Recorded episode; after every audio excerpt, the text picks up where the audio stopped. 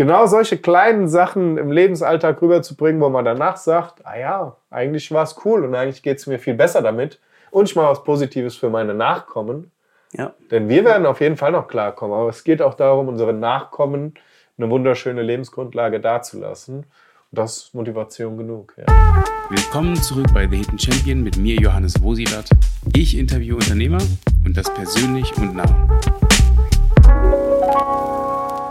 Der Moritz mit der ausgeprägten Kommunikationsfähigkeit und dem Drang, die Bau- und Immobilienbranche digital zu transformieren. Dabei digitalisieren sie physische Gebäude, um ganzheitliche Optimierungspotenziale entlang des gesamten Lebenszyklus zu ermöglichen. Diese können beispielsweise Kostenreduktionen, Wertsteigerungen des Bauwerks oder die bestmöglichste Nutzung erneuerbarer Energie sein. All das und noch viel mehr steckt hinter dem Namen Modular One alias New Normal und was das mit der BIM-Methodik zu tun hat und was Moritz mit seinen Weggefährten so macht, das hören wir jetzt von Moritz Hoffmann selbst. Sehr cool. Hi Johannes. Hi. Wenn ihr außerdem erfahren wollt, wer unser nächster Hidden Champion ist, ihr gerne Teil des nächsten Podcasts und Videos sein wollt, vielleicht habt ihr Fragen an unseren nächsten Hidden Champion, dann folgt unserem Instagram-Account at thehiddenchamp, denn da posten wir alle News rund um unseren Podcast und ihr habt die Chance, dass eure Fragen Teil unserer Show werden. So, jetzt fangen wir an. Was machst du eigentlich und welche Rolle hast du in speziell im Unternehmen? Wir digitalisieren physische Gebäude in Datenstrukturen. Ja. So, und auf dieser Basis bringen wir all die Potenziale, die wir jetzt im weiteren Gespräch noch kennenlernen, eigentlich den Menschen näher und schaffen so neue Lösungsmöglichkeiten, Kosten über den gesamten Lebenszyklus zu reduzieren, CO2-Belastung über den gesamten Lebenszyklus zu reduzieren und Menschen einfach Wissen über Gebäude näher zu bringen, was heutzutage einfach meist nicht der Fall ist. Bevor wir ins Eingemachte gehen, Moritz, habe ich äh, dir vier Fragen mitgebracht, die aus unserer Community stammen. Einmal von der Caroline. Was glaubst du, wie wird die Bau- und Immobilienbranche sich weiterentwickeln in diesen nächsten Jahren? Also es wird große Veränderungen geben. Äh, wir haben durch die Ukraine-Krise und die Pandemie eigentlich zwei große Schicksalsschläge für die Gesellschaft mitbekommen, die, sag ich mal, die Bau- und Immobilienbranche vor neue Herausforderungen stellt. Wenn wir an die Pandemie denken, auf einmal war größtenteils sehr viele Menschen im Homeoffice. Das heißt, Arbeitsflächen innerhalb des Wohnens oder vielleicht auch ganz neue Strukturen, von denen ich sehr überzeugt bin, wie in einer 15-Minuten-Stadt oder einem 15-Minuten-Quartier, wo wirklich Arbeiten und Leben in einer engen Region zusammen organisiert werden kann. In Sachen wie Coworking Spaces, das heißt, wir merken schon so die Umnutzung von Gebäuden. Das, was früher ein Büro war, muss nicht zukünftig noch ein Büro sein. Das, was früher eine Fabrik war und vielleicht jetzt leer steht, muss nicht eine Fabrik bleiben, eine leerstehende, sondern kann in neue Strukturen umgenutzt werden. Und das beschreibt, glaube ich, auch die Herausforderung, wo sich die Bau- und Immobilienbranche hinentwickeln wird, ist die Sanierung. Wir werden nicht mehr so den Fokus haben im Neubau, meiner Meinung nach, wie bisher, sondern wir werden sowohl im Wohn Wohnbereich stark in die Sanierung reingehen und wie schon gerade gesagt in der Umnutzung, weil Warum ist die Sanierung im Wohnbau so wichtig? Das zeigt leider die Ukraine-Krise. Die Energiepreise steigen enorm an. Und wir haben eben die Herausforderung, dass sehr viele Gebäude, die heute bereits stehen, werden auch 2050 bzw. 2045, wo wir klimaneutral sein wollen, noch stehen. Man geht so von circa 75 Prozent aus, wie die Studien sagen. Das heißt, diese Gebäude müssen ganz, ganz dringend saniert werden, was Themen angeht wie Dämmung, wie Fenster, wie Türen, wie die Heiztechnologie. Wir wollen jetzt weg von der Ölheizung und Gasheizung hin vielleicht zu meiner Meinung nach super cool. Wärmepumpen, egal ob jetzt Luftwärme, Stromwärmepumpe, egal. Ähm, die Nutzung erneuerbarer Energien, Photovoltaik, Geothermie, Fernwärme, all das sind Bereiche, wo wir stärker reingehen werden und wo wir in der Strukturierung, glaube ich, eine starke Umwälzung in der Bau- und Immobilienbranche sehen werden. Vielen Dank für die ausführliche Antwort. Gerne. Der Wolfgang fragt, kann ich auch als Privatkunde zu dir kommen oder betreust du nur Unternehmen? Ja, also wir haben auch für Privatkunden, sagen wir mal, ein abgespecktes Leistungsportfolio, wo es jetzt nicht darum geht, irgendwie in 35 Jahren noch zu wissen, was war die Seriennummer des damals bestellten Wasserhahns. Das ist eher noch in der Industrie vielleicht aktuell gefragt und ist technisch überhaupt kein Problem, aber erfordert eben einen gewissen Arbeitsaufwand, gewisse Kosten, die vielleicht nicht jeder, jede Privatperson übernehmen will. Aber zum Beispiel eine Simulation können wir sehr kostengünstig anbieten für eine Potenzialanalyse von Photovoltaiksystemen. Dabei simulieren wir 20.000 verschiedene Möglichkeiten durch und wirklich auf diesen Anwendungsfall bezogen, weil ein Wohngebäude wieder was ganz anderes wie ein Bürogebäude ist, einfach von den Arbeits- oder Lebenszeiten, die wir in diesem Gebäude verbringen. Da sind wir sehr kostengünstig unterwegs und bieten es auch im Privatbereich an. Und zusätzlich, wenn man jetzt im Neubau ist oder man plant eine Sanierungsmaßnahme, wo vielleicht auch mal gewisse Wände ausgetauscht werden sollen, abgerissen werden soll, weil ich den Raum vergrößern will, Wohn- und Essbereich beispielsweise zusammenlegen möchte, ähm, haben wir ein kostengünstiges Angebot für Virtual Reality, ähm, wo man mal vorbeikommen kann, setzt sich die Brille auf und guckt sich dann an, wie das Gebäude wirkt, weil es ist ganz schwer auf meiner Erfahrung nach, ich habe selbst studiert äh, und ich habe sogar Probleme auf Basis von einem 2D-Plan mir eins zu eins vorzustellen, wie groß wirkt dann der Raum oder wie ist es wirklich, wenn ich in diesem Raum stehe und da ist auf einmal eine, sind drei Fenster, wo bisher alles zu war bekomme ich ein ganz anderes Licht in den Raum, äh, ich bekomme ein ganz anderes Gefühl in dem Raum und das kann ich mir nicht auf Basis von 2D-Plänen anschauen.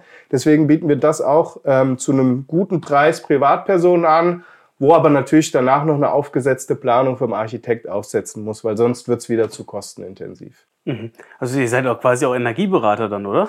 Ja, es ist ein vorgelagerter Energieberater, würde ich sagen, der ja. wirklich so eine ähm, Potenzialanalyse macht, was ist wie möglich und was ist die bestmögliche Ausrichtung rein technisch gesehen von den Grundlagen, was Standort, Dachneigung und Sonnenstunden am jeweiligen Standort angeht. Aber wir empfehlen trotzdem nochmal mit einem Energieberater vor Ort zu sprechen, weil wenn wir jetzt einen Kunde aus München haben, können wir da draus fahren, um die Wandstärke direkt abzunehmen, weil das meist im Privatkundenbereich ein bisschen zu teuer ist. Mhm. Ähm, da bietet aber quasi die Datengrundlage, die wir dem Kunden weitergeben, da die ideale Entscheidungsgrundlage, um mit nochmal einem Energieberater die letzten Details zu klären, ja. Ähm, dritte Frage ja. vom lustigen Hannes. Wie kamst du auf die Idee der Digitalisierung von Bau- und Immobilienobjekten? Ja, es ist eigentlich eine, äh, hängt sehr mit meinem Studium zusammen. Ähm, ich habe angefangen mal ganz früher Lehramt zu studieren und nach einem Semester gemerkt, das ist gar nichts für mich. Und dann stand ich so ein bisschen irgendwie vor der Hürde, was machst du jetzt? Ähm, und dann habe ich mich für mehrere Studiengänge beworben, Bauingenieurwesen, biomedizinische Technologie, biopharmazeutische Technologie und Bewegung und Gesundheit, weil eigentlich Sport früher mein Leben sehr lange und intensiv begleitet hat, mir sehr viel gegeben hat. Ähm, ich bin dann aber ins Bauingenieurwesen-Studium rein, weil ein Kollege von mir das studiert hat und wir ein bisschen über die Inhalte sprechen konnten und eigentlich genau das war. Viel mit Zahlen, Mathematik und Gebäude ging mir ab. Ähm, haben mir Spaß gemacht und deswegen bin ich da reingegangen. Dann habe ich aber durch Praktikas, äh, Werkstudententätigkeit gemerkt, dass weder Bauleitung, wenn der Beton samstags kommt in Hamburg, will ich nicht samstags in Hamburg sein. Ich arbeite gerne mal am Wochenende, aber nicht, weil mir der Beton vorschreibt, wo ich wann zu sein habe. äh, und Statik war ich in einem Büro und habe halt ein bisschen versucht, statische Unterstützungsleistung, äh, in der statischen Berechnung Unterstützung zu bieten. Sehr staubtrocken für mich, hat mir gar nichts gegeben. Und dann war das so eigentlich am Ende meines Bachelorstudiums, ja, jetzt hast du was studiert und jetzt, wo du alles kennst, weißt du, das ist nichts für dich. Und dann kam im letzten Semester das Thema BIM, Building Information Modeling, was so ein bisschen die Digitalisierung der Baubranche beschreibt, auf mich zu. Und ich habe direkt eigentlich in den ersten zwei, drei Veranstaltungen gemerkt, es ist genau mein Ding. War eine Gruppenarbeit, fünf Personen, größeres Projekt. Meine Gruppe hat sich nach zwei Wochen aufgelöst, weil alle gesagt haben, ich will nicht am Computer, ich will rausbauen. Ich war der Einzige, der gesagt hat, nee, ich will am Computer irgendwie arbeiten. Ist genau mein Ding. Und dann habe ich gesagt, komm, scheiß drauf, ich ziehe das allein durch. Äh, ich habe diesen Kurs alleine durchgezogen. Äh, die Dozenten haben mir anfangs davon abgeraten und es war ein sehr hartes Semester für mich. Ich habe viele Stunden alleine im Computerraum der Hochschule verbracht, weil es keine Lizenzen für zu Hause damals gab. Ähm, hat mich aber geprägt und ich habe im Nachgang daran ein Jobangebot bekommen ähm, im Consulting für die Digitalisierung der Baubranche. Und so war das eigentlich die Rettung meines Studiums. Ich habe meine Passion gleichzeitig gefunden und wusste, okay, äh, da möchte ich zukünftig weiter drauf aufbauen. Krass.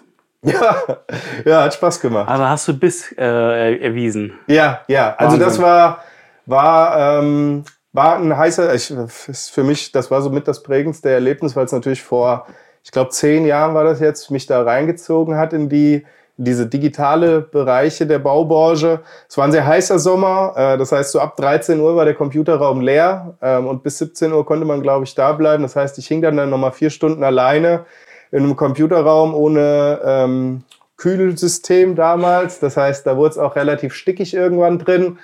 Ähm, es war ein heißer Sommer, wo nicht besonders viel Wind geweht hat. Das heißt, auch die offenen Fenster haben nicht so viel gebracht, wenn mehrere Computer laufen in so einem Raum. Und äh, mir hat es aber so viel Spaß gemacht. Ich habe mich da so reingehangen, äh, dass, wie gesagt, mir das eigentlich so mein Lebensweg danach mit vorgeschrieben hat. Und ich bin im Endeffekt sehr froh, dass ich die mhm. Zeit eingegangen bin und äh, das bis heute mir eine unglaublich schöne und bereichernde Arbeitsatmosphäre bietet, die mich tagtäglich irgendwie begleitet und mir viele Potenziale und Chancen gibt, die ich ohne das nie bekommen hätte. Und die nicht langweilig ist und ordentlich Bock macht, ne? Ja, extrem. Also äh, die Potenziale, die da drin stecken, wie gesagt, ich äh, bin eigentlich der Meinung, wir haben große gesellschaftliche Herausforderungen vor uns, die uns alle angehen. Dazu gehört natürlich in irgendeiner Art und Weise die Energiewende bzw. Klimawandel, was da noch hinzusteckt mit Mobilitätswende, Ernährungswende. Gibt es ja ganz viele Begriffe, aber auch Urbanisierung und demografischer Wandel. Wir werden alle irgendwie älter als Gesellschaft, wir leben länger, wir bündeln uns in Städten. Ich glaube, heute leben 77,5 Prozent der Bevölkerung in Deutschland bereits in städtischen Regionen. Mhm. Ähm, das heißt, fast drei Viertel oder ein bisschen mehr als drei Viertel der Menschen in Deutschland leben in Städten. Und das birgt natürlich Chancen und Risiken, äh, wie eigentlich jede große Veränderung. Und diese Chancen und Risiken mitzugestalten und Teil davon zu sein, ähm, ja, freut mich und lässt mich tagtäglich dafür weiter kämpfen, mhm. da auch irgendwie so positiven Input mitzugeben. Weil ich glaube, spielerisch und mit Spaß an der Sache kann man sehr viel erreichen und das bietet BIM und Gebäude sind nun mal Lebensmittelpunkt von Menschen und mhm. Infrastruktur, all das kommt von der Baubranche. Mhm. Das heißt, die Aufgaben der Zukunft sind immer eng verbunden mit der Baubranche und deswegen ist das Motivation genug, da tagtäglich alles zu geben für. Ja, und ähm, viel Potenzial verbessern zu können, gell? Ja, ja, extrem. Von also äh, wir haben in der Vergangenheit, die Baubranche bzw. Gebäude sind in der EU für 40 Prozent des gesamten Energieverbrauchs und 36 Prozent aller CO2-Emissionen verantwortlich. Also wir reden sehr viel über Mobilität, wir reden sehr viel über Ernährung, was vollkommen richtig ist. Es gehört mitgedacht, weil wir müssen ganzheitlich umdenken. Aber so der Main Fact, der Professor Dr. Schellenhuber, so der Klimaforscher schlechthin in Deutschland, hat gesagt, äh, the elephant in the climate room, also der, der Elefant im Klimaraum, über den wir sprechen sollen, ist die Baubranche, die Gebäude, wenn wir unser Klima retten sollen. Und das war für mich natürlich auch nochmal prägend, dieses Statement zu hören, dass ich da eigentlich genau in der richtigen Richtung unterwegs bin. Wenn der größte Klimaforscher oder in Anführungszeichen Klimapapst eben darüber spricht, zu sagen, ja, ich habe jetzt alle Folgen gefühlt mal durchgelesen und eigentlich müssen wir an die Gebäude ran.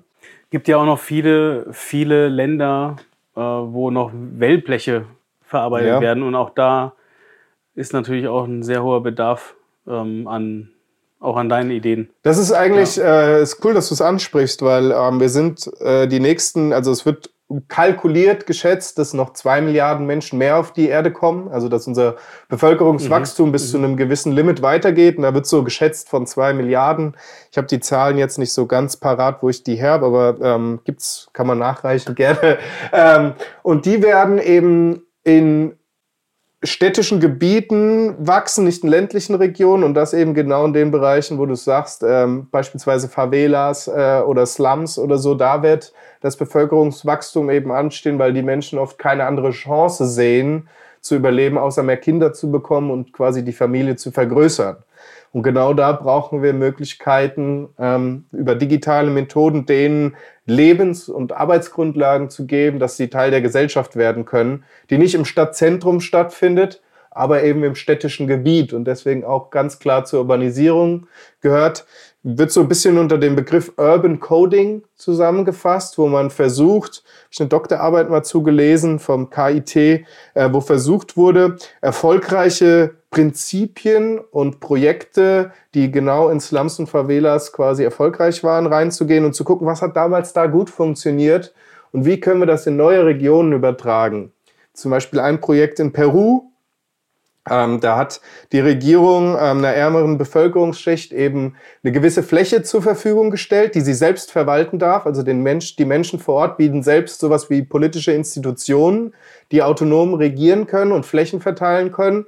Sie hat nur zwei Bedingungen mitgegeben und sie hat die Größe der Viertel vorgegeben und ein Straßennetz vorgezeichnet, weil die gesagt hat, wenn es brennt oder wenn es einem krank, wenn jemand so krank ist, dass er Hilfe braucht, müssen wir da hinkommen können.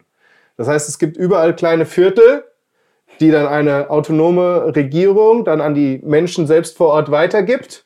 Und die Menschen selbst vor Ort in diesem Viertel bespielen quasi außenrum ihre Wohngebäude und im Zentrum der kleinen Viertel gibt es noch eine kleine Fläche, die sie für ihre ähm, Ideen, es sind nicht nur geschäftliche Strukturen, aber da gibt es auch quasi Bäckereien bei manchen, andere haben eine Kirche hingemacht, andere haben Sportplätze da reingemacht, dass die, die ähm, Quarter, also die, die Viertel der verschiedenen Menschen selbst miteinander vernetzen, sie aber selbst dafür verantwortlich sind, was darin stattfindet. Mhm. Und auch eine, eine Verantwortung bekommen und ein Wissen, dass sie selbst dafür weiterhin zukünftig arbeiten müssen, damit das funktioniert und so auch ein ganz anderes Gefühl dazu aufbauen, wie jetzt, wenn jemand eine eine Person aus der Regierung, aus der Stadt kommt und sagt, ihr Menschen müsst so leben. Und das sind quasi so Erfolgsprinzipien, die versucht werden, in digitale Strukturen zu überführen, um je nach Region dann genau solche Konzepte den Menschen zu geben und zu gucken, okay, hey, da findet jetzt noch Bevölkerungswachstum statt, das wissen wir, lass es uns direkt so organisieren, dass wir damit gut klarkommen und auch die Menschen vor Ort glücklich sein können. Mammutaufgabe. Mammutaufgabe. Hört sich auf jeden Fall danach an. Ja, haben wir einige vor uns so global gesehen in den nächsten Jahren. Der Ingo Hansen fragt, mhm. wie wirkt sich deine Herangehensweise auf die Wertsteigerung von Immobilien aus? Ja, meiner Meinung nach natürlich extrem. Man äh, muss natürlich, glaube ich, privat und geschäftlich differenzieren. Genau.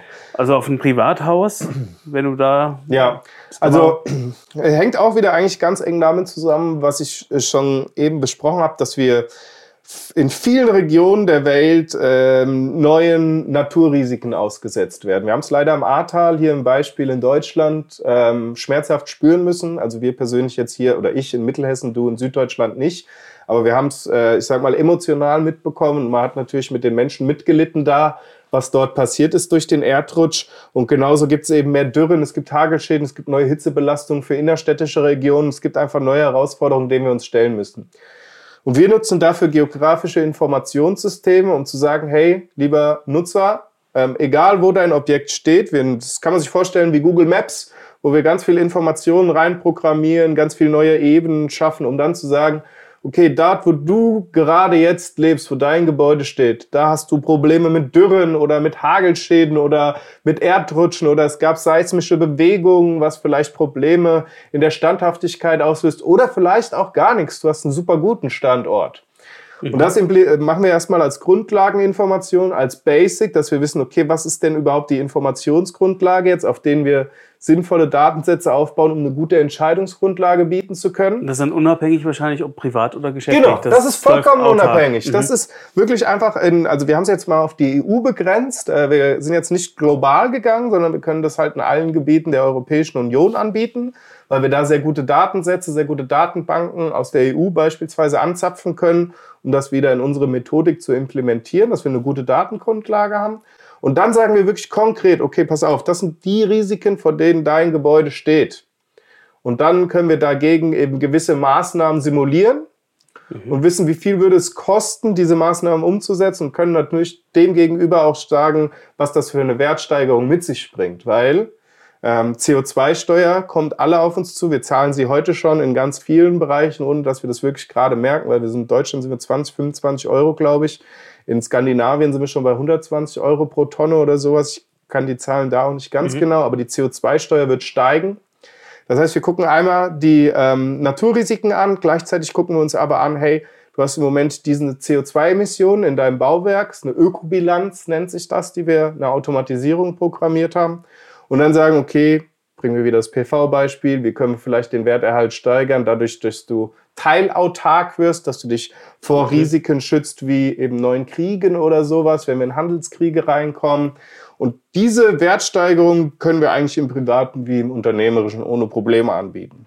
Was okay. im Unternehmerischen noch hinzukommt, sind natürlich Dokumentenmanagement, Datenmanagement und Kommunikation der Nutzer, die wir über unsere App anbieten können, was auch eine Wertsteigerung einfach gibt, zu sagen, hey, die Nutzer sind zufriedener, in unserem Objekt. Dafür können wir sorgen, weil sie mehr Mitbestimmungsrechte haben, weil sie mehr mitgenommen werden. So den, einfach dieses Schlagwort Mensch im Mittelpunkt ähm, ist mhm. ganz wichtig für uns bei vielen Bereichen, dass wir den Menschen die Möglichkeit geben, in das Gebäude oder mit dem Gebäude zu kommunizieren. Und das funktioniert meiner Meinung nach nur über Daten, weil können schwer mit einer Tür mhm. kommunizieren. Wir brauchen mhm. schon Unterstützung mhm. dafür, mhm. um kommunizieren zu können.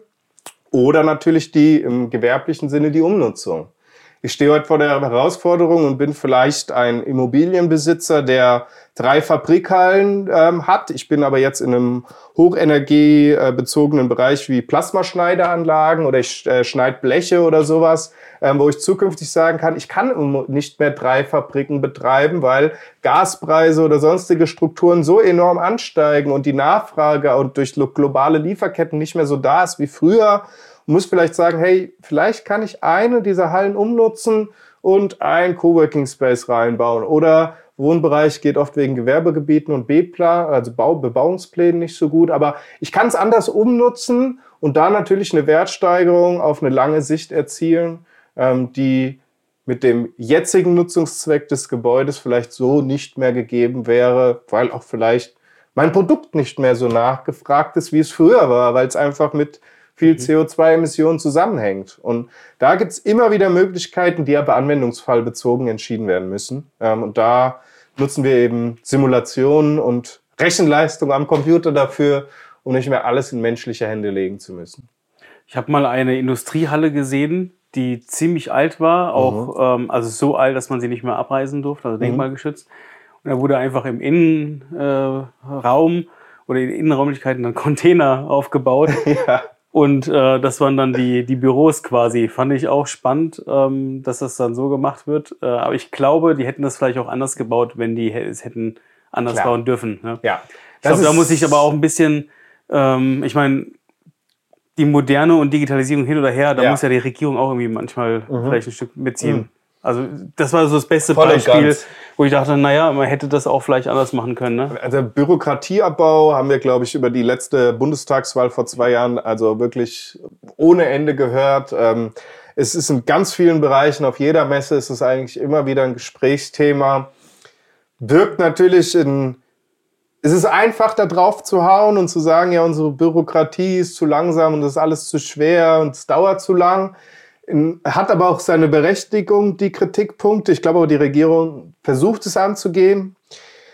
Aber wir haben, ja, es, es sind immer, es ist, hat, eine Medaille hat immer zwei Seiten. Ja, ja, klar. Ähm, wir haben lang für äh, unsere Gebäude und die Ingenieurskunst aus Deutschland, Bauingenieure aus Deutschland sind weltweit gefragt und ähm, unsere Gebäude und unsere Strukturen in Gebäuden, die sind ähm, ja außerordentlich. Also die Expertise, die jetzt lange in der Baubranche vorgeherrscht hat und wie die Menschen geschaffen haben, Gebäude herzurichten auf unterschiedlichste Art und Weise, ist für mich zutiefst beeindruckend. Nichtsdestotrotz haben sich dann ähm, auf Fragen von Sicherheit, weil Menschen in Sicherheit leben wollen, was vollkommen richtig ist, so ein Gebäude muss mit Sicherheit stehen, Schwierigkeiten erzeugt. Denn um ehrlich zu sein, so 25 Prozent des Stahls, der im Stahlbeton drin liegt, so immer noch die, der Hauptrohstoff, aus dem wir bauen. das ist ein Mix aus Rohstoffen, Stahlbeton, weil er sehr schnell geht, sehr kostengünstig ist und sehr tragfähig ist und sehr formbar ist. Ähm, ist einfach nur zur Sicherheit drin. Wir haben den zu viel drin liegen, damit das Gebäude sicher drin steht. Aber das ist halt alles mit einer CO2-Belastung verbunden.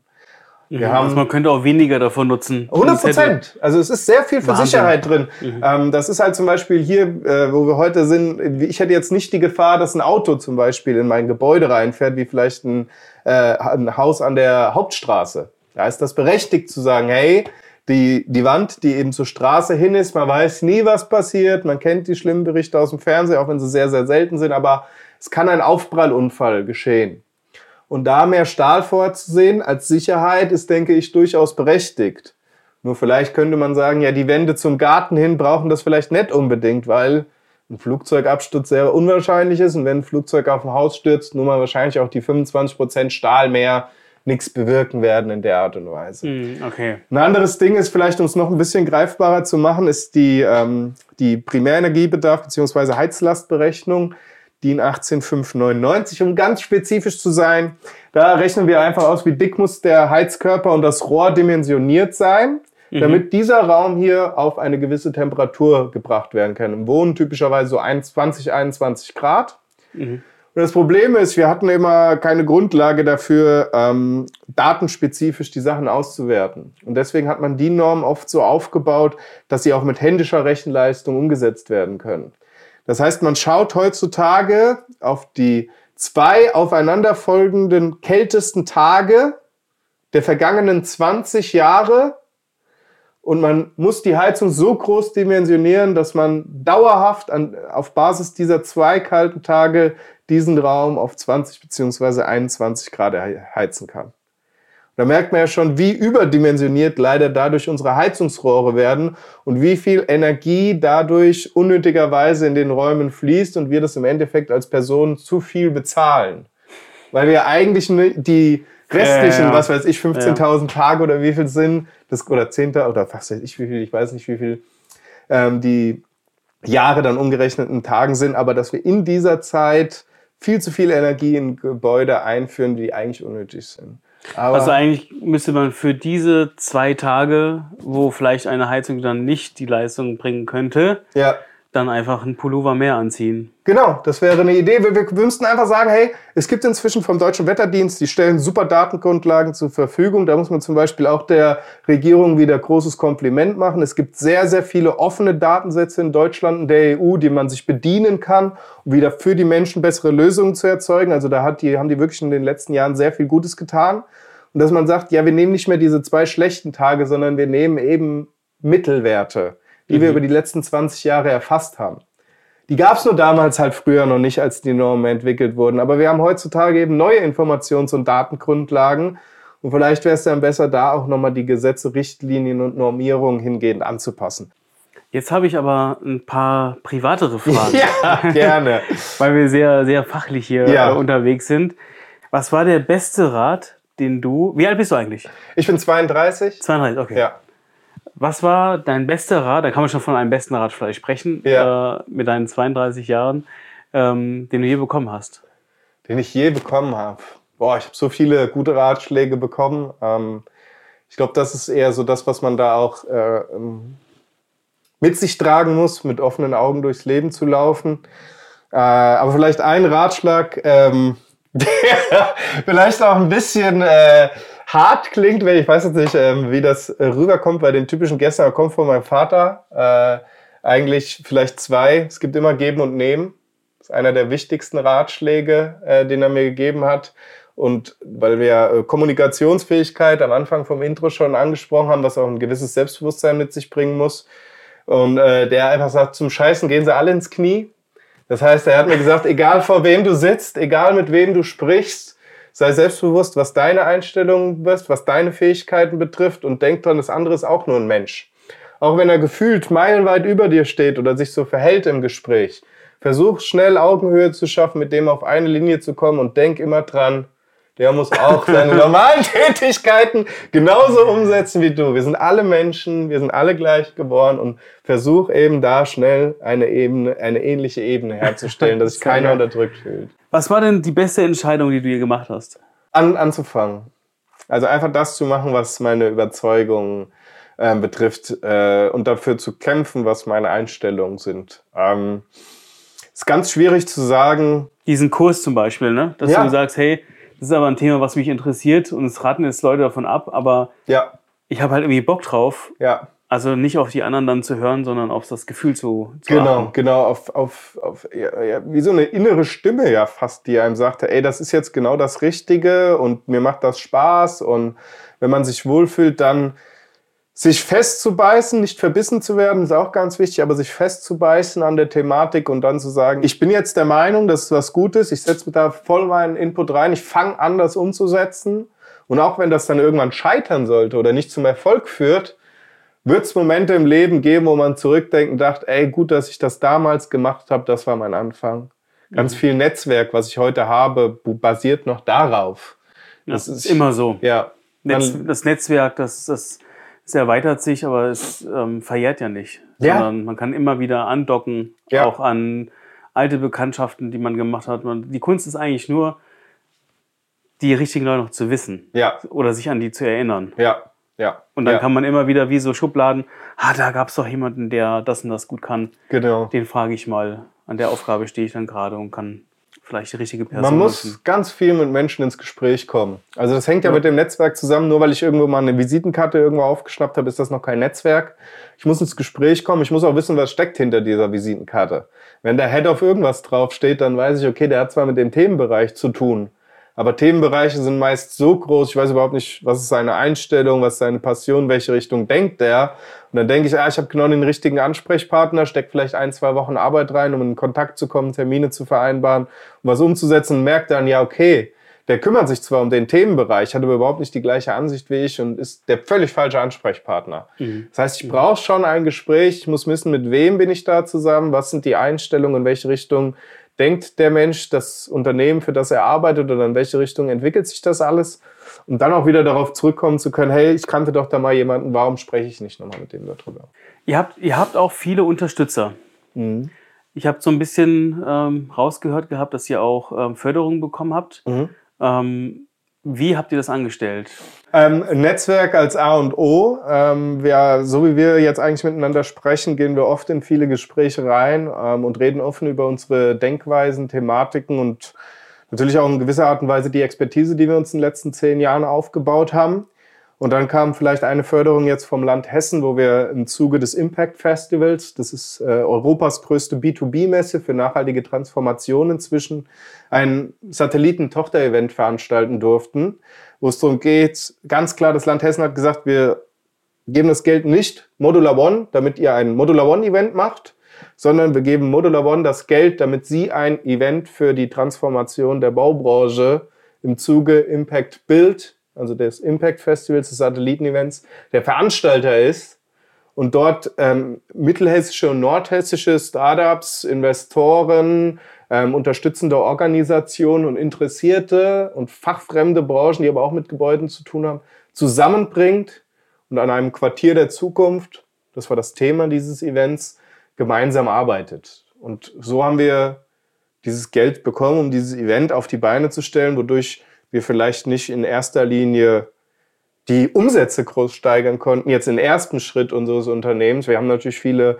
Partnerkunden auch da kennengelernt, was langfristig auch in mhm. Umsätzen widerschlagen soll, äh, sich niederschlagen soll. Aber es war eine geile Erfahrung, erstmalig ein großes Event zu veranstalten, das Netzwerk auszubauen.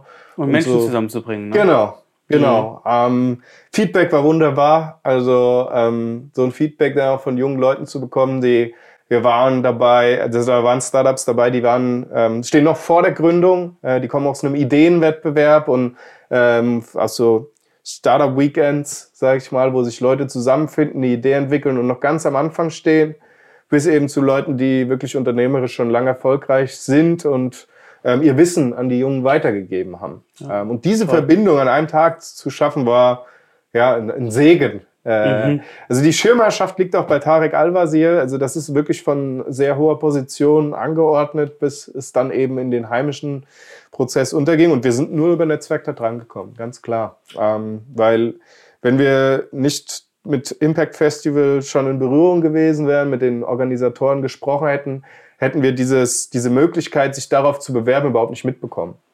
Es passt auch zu euch, ne? Ja, ja. Impact Build passt ja, zumindest das, was ich jetzt alles gehört habe, ziemlich, ziemlich genau auf das, was ihr ich glaube, deswegen, deswegen haben wir auch im Endeffekt den Zuspruch bekommen. Ähm, mhm. Weil natürlich, ich habe noch eine gewisse Verbindung in die Lehre. Also in, in, ich bin auch Dozent an der Technischen Hochschule Mittelhessen. Ähm, das einfach mit reinzubringen, was das fachliche Wissen angeht und auch was junge Menschen, Studierende angeht. Und natürlich andererseits auch die unternehmerische Seite, den Blickwinkel bespielen zu können. Und so konnten wir, glaube ich, ähm, im Team gemeinsam sehr gut punkten, dass wir dann diejenigen waren, die dieses Satellitenevent veranstalten durften. Wann, wann habt ihr denn gegründet? 2019 gegründet, ähm, haben dann. Wie habt ihr die Krise überstanden? Ich meine, es ist. Ja, also, also sehr es war viel. Direkt, direkt, direkt davor, ne? Ja, also. ja genau. War eigentlich direkt davor. Einfach kein Geld ausgegeben. Also wir haben keine Löhne kassiert, wir haben uns nichts bezahlt so in der Art und Weise, haben viel entwickelt, hatten einen Zweitjob alle, ähm, quasi, mhm. wo wir unseren Lebensunterhalt verdient haben noch, ähm, dass wir halt über die Runden kommen, ganz klar. Ähm, aber mit dem Glauben daran, da was zu, zu, entstehen zu lassen. Und haben dann neben der Entwicklung ähm, lange Zeit damit verbracht, den richtigen Investor und den richtigen Weg für einen Investor von uns zu suchen und zu finden. Mhm. Ähm, der nicht der typische Weg ist, glaube ich. Ähm, also ihr habt einen quasi erstmal gesucht? einer, der passt. Ja, ja. Genau. Und auch ähm, in einer sehr speziellen Art und Weise. Also wir haben, wir haben mit ähm, Menschen und Organisationen gesprochen, die im Venture Capital unterwegs sind, haben uns bewusst dagegen entschieden und sind auf einen genossenschaftlichen Partner gegangen, eine genossenschaftliche Bank, die Volksbank Mittelhessen, ähm, weil wir einen strategischen Partner, oder wir haben uns entschieden, einen strategischen Partner zu suchen, der Inhalt in ein Ökosystem hat und die gleichen Grundsätze verfolgt wie wir. Und da ist eine mhm, Genossenschaft sehr nah. Und deswegen sind wir da, haben wir lang gearbeitet und lang geackert, um die großen Mühlen einer genossenschaftlichen Bank zu durchlaufen, bis sie dann dazu bereit waren, äh, mit uns diesen Weg jetzt gemeinsam zu gestalten. Hast du einen Helden in der Wirklichkeit, auf, zu dem du guckst? Eine Person, wo du sagst, oh, ähm, ja, also. Ähnlicher Typ oder. Äh ja, also was, was natürlich da Inspiration und sonst was, was ich anfangs schon mal gesagt habe, was mich da immer wieder packt, ist auf jeden Fall Professor Hans-Joachim Schellenhuber. Ähm, der, also man, man, spricht immer über 1,5, 2 Grad Ziel, Klimakipppunkte, all das sind, all das geht auf ihn zurück. Mhm. Also der war derjenige, der das Potsdamer Institut für Klimafolgenforschung gegründet hat, eigentlich weltweit angesehen ist und ich durfte ihn aus dem ersten Impact Festival, habe ich ihn persönlich kennengelernt, äh, angesprochen, ähm, habe mich im VIP-Bereich äh, unerlaubt eingeschlichen, damit ich an ihn rankam und zu uns an den Stand gezogen habe, dass er mal mit uns spricht. Ich habe äh, mir eine Freikarte beim Deutschen Nachhaltigkeitspreis besorgt, wo er seinen, sein Lebenswerk geehrt wurde und jetzt beim zweiten Impact Festival habe ich ihn wieder angesprochen und da hat er sich erstmalig auch an mich erinnert und kam zu unserem ähm, stand wieder hinzu und hat ein Foto mit unserem Team gemacht, äh, yes. was mich sehr gefreut Ja, mega. Also mein, mein Herz hat geschlagen ohne Ende. Ähm, und er hatte halt eben dieses Elephant in the, uh, the, the, Elephant in the Climate Room gesagt. Also einmal eben dieser Elefant im Klimaraum ist die Baubranche und hat jetzt eine gemeinnützige GmbH äh, gegründet, das Bauhaus der Erde, weil er gesagt hat, okay, ich habe mich jetzt lang mit der Klimafolgenforschung beschäftigt und ich will jetzt nicht mehr gucken, was sind die Klimafolgen, sondern ich will gucken, wie können wir es irgendwie noch retten, wie können wir es irgendwie umdrehen und da muss ich halt an die, den Haupttreiber des Klimawandels ran, das ist nun mal die Baubranche ähm, und das war natürlich für mich Verbindungen, die super, super cool waren. Ich habe ein Interview von ihm gesehen, mhm. äh, was mich mitgenommen hat und geprägt hat und das würde ich sagen, ist für mich auf jeden Fall ein lebender Punkt, wo ich sage, ey, der hat so viel Geiles gemacht, ähm, er hat ein unglaubliches Wissen in vielen Bereichen äh, und das motiviert mich oftmals, ja. Was bedeutet für dich Erfolg? Erfolg bedeutet eigentlich, ähm, mit meiner Passion kleine Taten zu erzielen, das umzusetzen, wofür man langfristig kämpft, damit einfach sagen die Leute, ja, ich packe mit an diesem Seil und jetzt ziehen wir gemeinsam dran. Das ist Erfolg. Egal, ob das eine große Tat ist, ob es eine kleine Tat ist. Wenn wir zusammenkommen als Menschen und gemeinsam an einem Strang ziehen, das ist Erfolg. Was bedeutet für dich Risiko? Risiko bedeutet für mich, unternehmerisch einen Zug zu tun, der vielleicht nicht im ersten Sinne direkt das Geld zurückspielt, aber wo ich mir sicher bin, nachhaltig, langfristig Erfolg zu haben und mit diesem unternehmerischen Gewinn wieder neue Schritte in die Wege zu leiten. Woher holst du denn deine, deine, deine Energie? Ja, also. Und halt so etwas, weil ihr schafft ja etwas, was es ja an sich nicht nicht gibt oder was halt erstmal sehr, mhm. sehr theoretisch, ihr müsst ja Prozesse definieren, ihr müsst euch überlegen, wo geht die Reise überhaupt hin mit all dem Wissen und äh, die Hunderttausenden von Daten, äh, da muss man ja auch irgendwo ein Ziel verfolgen. Ne? Und ja woher holst du diese, die Energie, um da sofort zu schreiten? Ja, ja, also es gibt natürlich, äh, ich denke, das weiß jeder, es gibt nicht nur Hochs, also es gibt immer Hoch und Tiefs. Das heißt, ähm, die Hochs sind relativ einfach, sind eher die Tiefs, wo man dann genau wieder sich rückbesinnen muss, ähm, da ich das halt auch immer mal wieder habe, rückbesinnen muss, was ist meine Motivation? Das heißt, wieso kämpfe ich dafür? Ähm, ist eigentlich ganz einfach. Ich finde unsere, ähm, hier, äh, mein Hintergrundbild, äh, du kannst es irgendwann noch, ist das Bild Earthrise, das ist das erste Bild aus dem Weltall ähm, auf den Planeten Erde. Ähm, mhm. Und das beschreibt eigentlich ganz gut meine Motivation. Ähm, nämlich, es gibt nur einen dieser Planeten, der so hell und warm und ähm, ist, auf dem wir leben und so wunderschön ist eigentlich in ganz vielen Bereichen ähm, wo ich sage, ey, dafür müssen wir, es lohnt sich zu kämpfen, es ist voll geil. Wenn wir jetzt vielleicht mit allem weitermachen, so wie bisher, wird der vielleicht nicht mehr so bleiben, wie er heute ist. Wenn wir irgendwann wird es vielleicht nicht mehr so gut aussehen oder wird gar nicht mehr bewohnbar sein oder was auch immer, aber wir haben noch die Chance, das jetzt umzudrehen. Und genau diese Chance möchte ich nutzen und ähm, die Passion eben oft, wenn ich mit Menschen spreche, auch Begeisterung bei denen zu erzeugen. Weil das gibt mir unglaublich viel Energie wieder zurück, wenn ich mit Leuten spreche über das, beispielsweise das Thema Klimawandel, was keine einfache Diskussion ist, weil es eben für viele mhm. Menschen erdrückend ist. Aber da positive Sachen aufzuzeigen und zu sagen, ey Leute, komm, wenn wir das jetzt anpacken, dann schaffen wir das. Das geht. Und dann setzt das was in Gang bei den Menschen, was vielleicht in, wenn sie sonst ihre täglichen Konsummedien bespielen, mit einem negativen Unterton verbunden ist. Und ich glaube, diese Verhaltensänderung, die wir brauchen, um den Klimawandel zu ändern, kann was Wunderschönes sein. Man muss es nur den Menschen richtig erklären. Nämlich zu sagen, vielleicht hängt das damit zusammen, dass wir weniger Arbeitsleistung benötigen. Das heißt aber, wir haben wieder mehr Freizeit. Wir müssen unseren Lebensalltag entschleunigen so in einer gewissen Art und Weise. Das ist gut für das Klima und das ist gut für uns Menschen, wenn wir wieder mehr Zeit für uns, für unsere Freunde, für unsere Familie haben. Hm. Es ist nicht immer der maximale Profit, der uns bewegt. Bei ganz, ganz vielen Menschen ist es nicht der maximale Profit, der einen bewegt. Natürlich, man will Geld verdienen, natürlich, man will erfolgreich sein, natürlich will man dieses Geld auch haben, um sich Träume zu erfüllen. Aber es gibt ganz viele Bereiche, die wir durch eine Verhaltensänderung positiv heute beeinflussen können.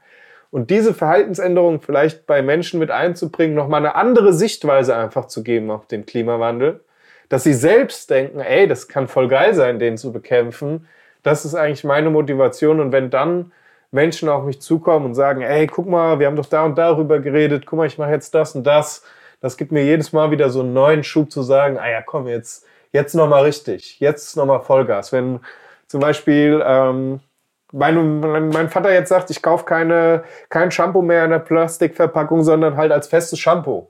Das ist eine ganz kleine Tat, die natürlich auch nicht weltweit den Klimawandel verändern wird, weil mein Vater auf einmal kein Plastikshampoo mehr kauft, sondern halt ein Hartshampoo, was halt die Haare trotzdem schäumt und eben sauber macht. Und genau solche kleinen Sachen im Lebensalltag rüberzubringen, wo man danach sagt, ah ja, eigentlich war es cool und eigentlich geht es mir viel besser damit und ich mache was Positives für meine Nachkommen, ja. Denn wir werden auf jeden Fall noch klarkommen. Aber es geht auch darum, unseren Nachkommen eine wunderschöne Lebensgrundlage dazulassen. Und das ist Motivation genug, ja. danke. Ja, danke dir. Ja, geil. Wenn euch diese Inhalte gefallen, dann abonniert diesen Kanal, erzählt anderen davon und wir sehen uns beim nächsten Podcast wieder. Bis denn, euer Johannes von datingchampion.de. Ciao.